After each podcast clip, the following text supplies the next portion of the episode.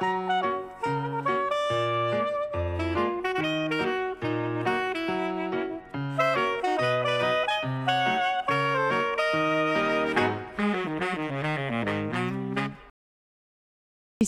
Psychobalado, un podcast pour être à la fine pointe en psychologie et en communication interpersonnelle avec les psychologues Yves Dalpé et Joanne Côté.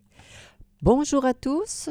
Aujourd'hui, en ce vendredi 14 juin 2019, notre sujet principal porte le titre suivant. Comment ça se passe en thérapie conjugale?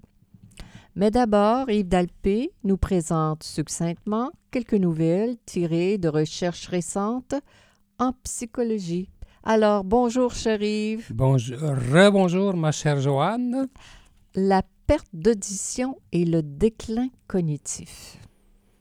Oui, c'est surprenant, ça, hein, Joanne. Je ne veux pas faire de peine à ceux qui ont des problèmes avec leur audition, mais euh, dans le Journals of euh, Gérontologie, Series A, euh, on a suivi 1164 participants, des gens qui étaient âgés euh, autour de 73 ans en Mhm. moyenne. Mhm. Et malheureusement, on s'est rendu compte que euh, les gens qui avaient des problèmes euh, avec leur audition euh, avaient tendance à avoir un déclin cognitif plus grand avec le temps.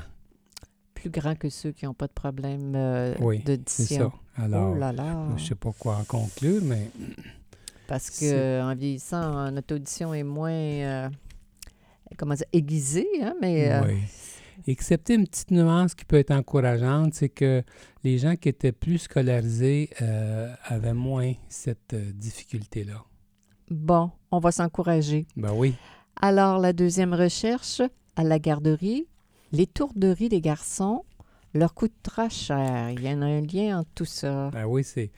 c'est là, on, on- on- part de la vieillesse pour aller à la jeunesse. Oui. C'est c'est une recherche qui a été publiée dans JAMA Pediatrics, probablement euh, euh, quelque chose qui est américain, mais c'était fait à Montréal. Ah bon? Quand même intéressant. hein? Mhm. Et c'est surprenant.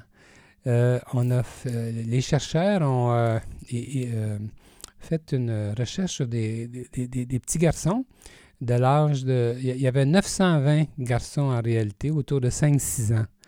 Et puis, on s'est rendu compte que les, euh, ces petits garçons-là, là, quand ils avaient été euh, observés de façon euh, scientifique là, par des, des professeurs on a- à qui on avait demandé d'évaluer ces enfants-là sur certains traits. Alors, on s'est rendu compte que les enfants, qui, ces petits garçons-là, qui étaient ceux qui étaient inattentifs et distraits, Mhm. ben, curieusement, à l'âge de 35-36 ans, ils gagnaient moins d'argent. Ah mon Dieu. C'est comme si ça, ça laissait présager, euh, comment dire, Des un- attitudes, peut-être, qui allaient leur nuire dans le, une fois leur adulte. développement professionnel. Puis euh, au contraire, euh, les enfants qui avaient été, les enfants, là, les, petits garçons, là, dont, dont les professeurs euh, avaient vu qu'ils étaient, euh, qu'ils avaient des comportements sociaux euh, positifs, par exemple le fait d'aider euh, un petit compagnon de classe qui avait des, des- de, la, diffi- de la difficulté, euh, ou aider, en aider d'autres pendant les, les sports, les, Ouais. les- les jeux. euh, la récréation, des choses comme ça. Alors, eux, au contraire, c'est gagnaient plus d'argent que les Mhm. autres. Alors, ce qu'on ce qu'on vit quand on est tout petit, les traits, autrement dit, nos traits de personnalité qui sont déjà là. sont déjà là, ont une influence euh, qui dépasse parfois ce qu'on pourrait euh, imaginer. Mhm, mhm. Puis ça, ces résultats-là, euh, euh, ce, ce que les- ce que la recherche dit, c'est que euh, c'est- valable là, indépendamment des- du quotient intellectuel et du niveau socio-économique de l'enfant. Ah, ça, c'est intéressant. Oui, C'est pas que les, oui. les, les- personnes. N'ont pas de, un, un faible quotient. là. Ça n'a pas rapport avec la capacité euh, d'apprentissage. et autres. Oh là, eh bien, c'est très intéressant. La thérapie par la réalité virtuelle pour le traitement de l'anxiété. Mon doux, c'est Ben intéressant ça? Ça prend de l'ampleur, hein, les thérapies euh, par euh, la réalité virtuelle. Oui, j'imagine. Euh, J'imagine que ça aussi, je- d'être pour l'exposition, par exemple, quelqu'un qui a peur de prendre l'ascenseur pour, pour, pour parler de, ce sujet-là, d'une phobie, et puis j'imagine qu'il l'expose progressivement à, à ce qui fait peur. Oui, alors Joanne, euh, j'ai pris ça, euh, cette euh, nouvelle-là, si tu veux, dans le prochain programme du Congrès des psychologues américains qui va avoir lieu au mois d'août à Chicago. Et il y a un atelier qui euh, rapporterait des crédits là, aux psychologues qui Mhm. veulent se familiariser. Et euh, un atelier qui se décrit comme ça, justement. Et euh, on dit dans la description de, de cet atelier-là que les, la thérapie virt- virtuelle comme ça, là, ça aide justement pour des, des, des phobies spécifiques, Ouais. pour le stress post-traumatique, par- la peur de parler en public, l'anxiété sociale, les désordres compulsifs euh, obsessionnels, euh, l'abus de, de drogue, euh, l'image corporelle, les difficultés pour, euh, avec la, la- la nourriture, et puis tous les âges, de, de l'enfance à la, à la vieillesse, le contrôle de la douleur, euh, toutes sortes d'affaires comme ça, c'est vraiment incroyable. euh, les phobies. euh, oui, j'aurais confiance clairement avec euh, tout, ce- tout ce toutes les phobies, là. Ça, que, ça, que ça a un impact, un impact très positif euh, sur euh, la guérison de la phobie et, euh, et l'anxiété. hein. alors, ça, ça prend de l'ampleur, et tant mieux. C'est, euh, Tant mieux certain. Ça va bien avec tout l'arsenal technologique qu'on développe de nos jours, un peu Exactement. partout. Si ça peut être utile à tout le monde, pourquoi pas? Et maintenant, on se dirige vers notre sujet principal. Comment ça se passe en thérapie conjugale? Ah oui? Alors, on est habitué, on fait ça à la journée longue depuis tant d'années. Oui, oui, Alors, oui. c'est un sujet qui nous, euh, qui, euh, qui nous convient bien, euh, dans lequel on se sent euh, particulièrement à l'aise. Bien sûr, c'est notre quotidien, comme tu dis. comment ça se passe, Joanne, dans ton bureau pendant Bah- que je suis en entrevue? là? pendant qu'on est en...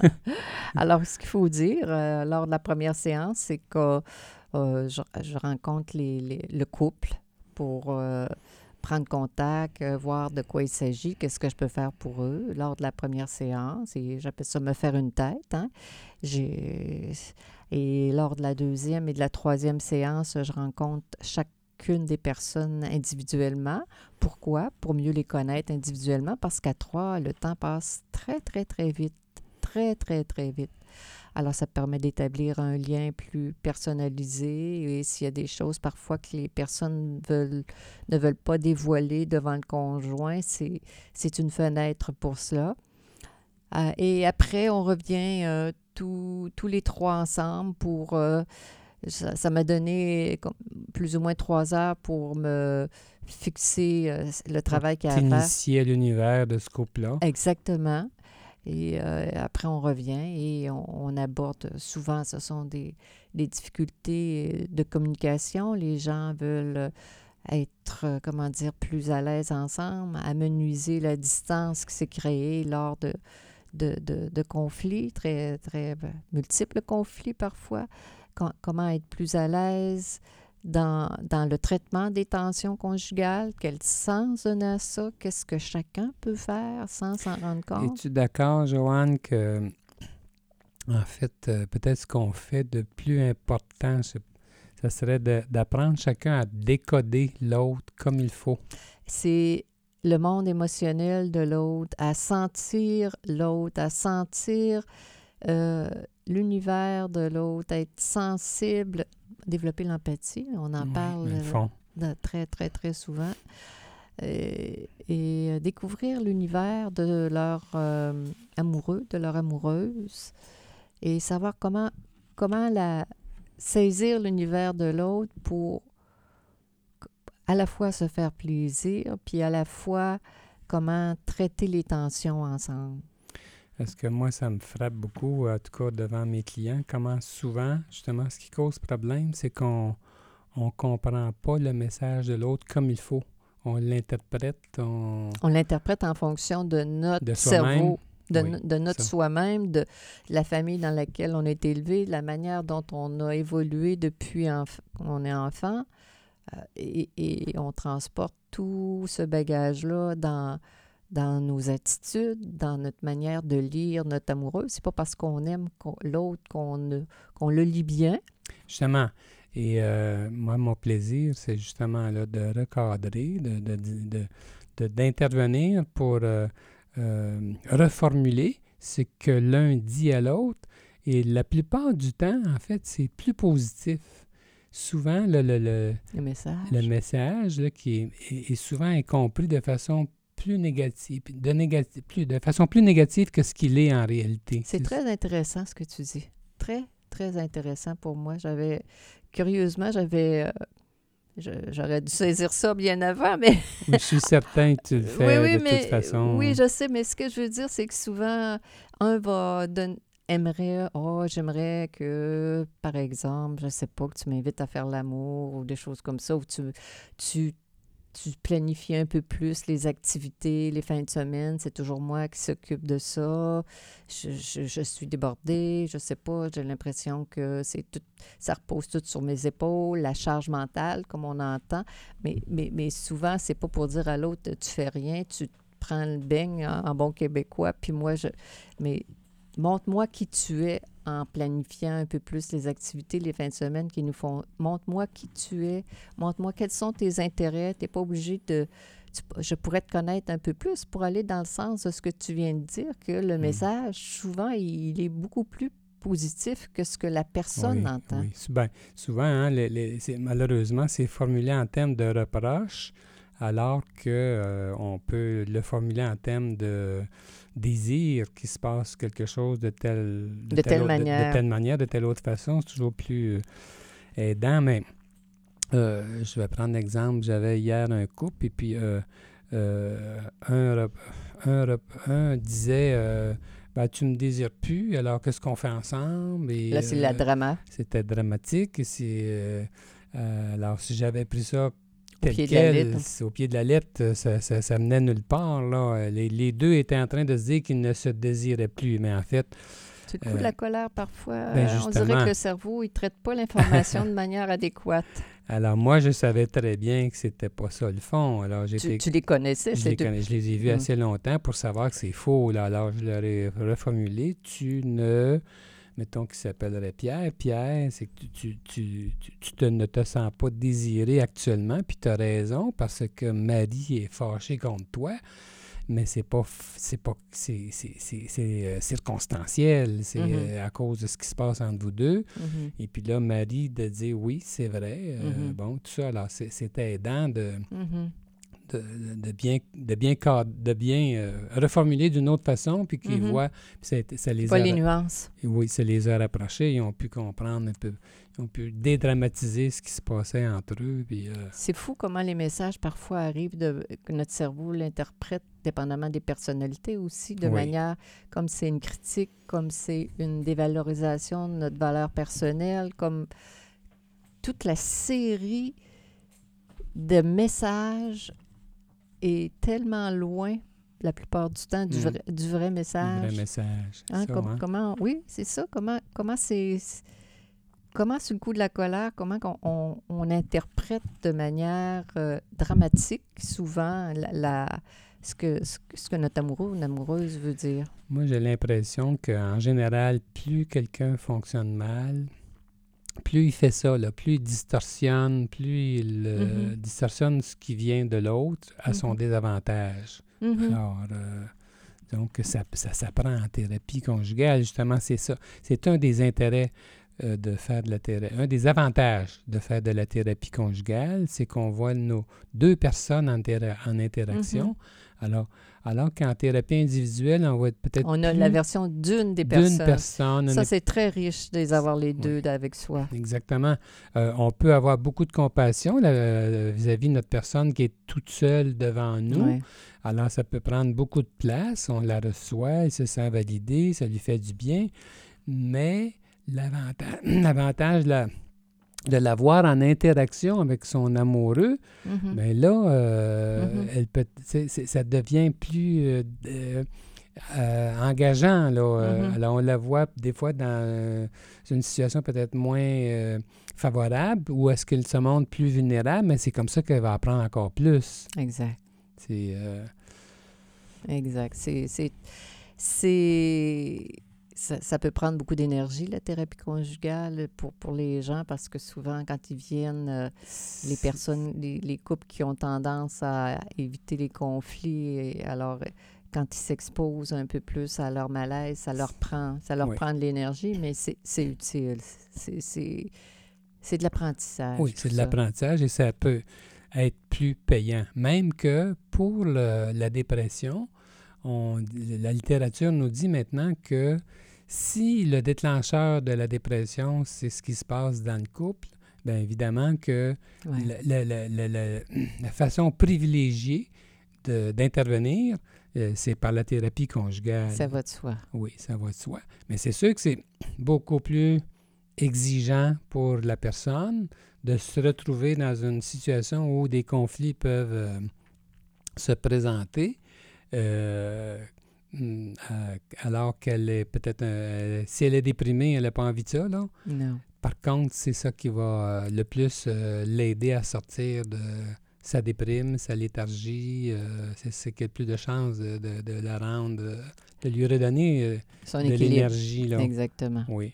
Puis moi, Joanne, euh je voudrais en profiter pour dire que quand j'ai commencé à faire la thérapie conjugale, les modèles qu'on nous présentait, c'était souvent euh, des modèles où est-ce que c'est qu'on on devait suggérer des exercices, on devait faire Mhm. toutes sortes de choses, euh, comme si c'était pas, euh, comme si c'était bien différent de la thérapie individuelle. Mhm.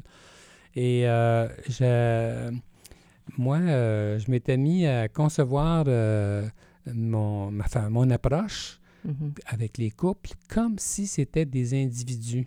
Alors, autrement dit, si j'utilisais les mêmes euh, Même façons de faire, euh, axées sur l'empathie, euh, chercher à comprendre comme il faut ce que, Le message. le- ce que les gens me disaient, à ce qu'ils se Mhm. sentent compris et tout ça.